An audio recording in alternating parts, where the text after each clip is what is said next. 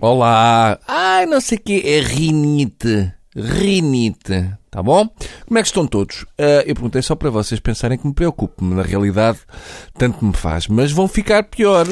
Porque hoje é dia de que falar e começo por esta notícia que diz Sócrates vai entrar na campanha para as europeias. Boa?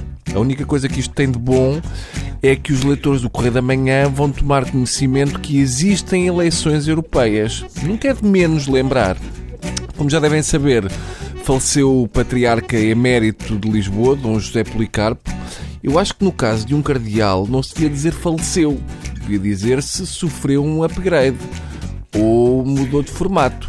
E acho isso do luto um exagero, porque para um cardeal falecer é o mesmo que sair do Euro Milhões. Agora, realmente o Policarpo era uma figura muito simpática, cordata, sem radicalismos e vai certamente deixar saudades. Eu não me esqueço que foi através de Dom Policarpo que a Igreja Católica Portuguesa pediu equidade na distribuição de sacrifícios.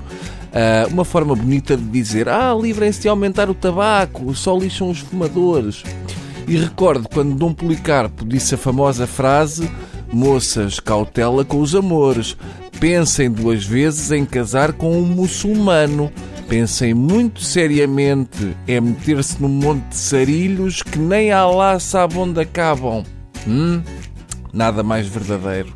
E na altura eu acrescentei: há duas coisas que as moças casadoras deviam evitar porque são situações terríveis. Uma é casar com um muçulmano e ir para o Afeganistão.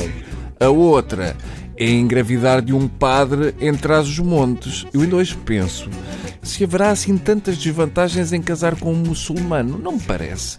Em relação ao católico normal, o muçulmano vulgar tem vantagens. Por exemplo, não chega à casa bêbado às tantas da noite depois de ter estado na companhia de muito mais do que quatro mulheres.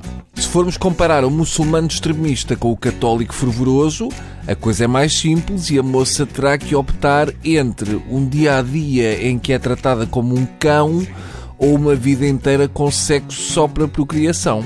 Hum? Não é fácil. Agora, o que já me faz mais confusão é esta coisa dos jornalistas nas notícias tratarem o Policarpo por Dom Policarpo. Não faz sentido, não faz sentido.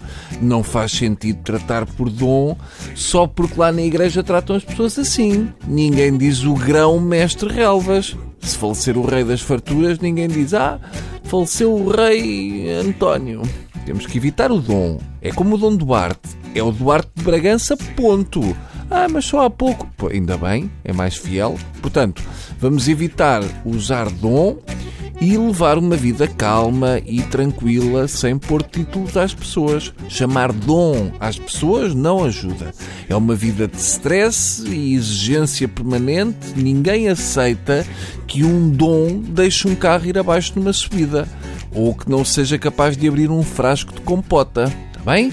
Deixem o dom para mais logo. Bom fim de semana e peço agora à telefonista da TSF para fugir durante três meses, porque senão não vai almoçar. Adeus.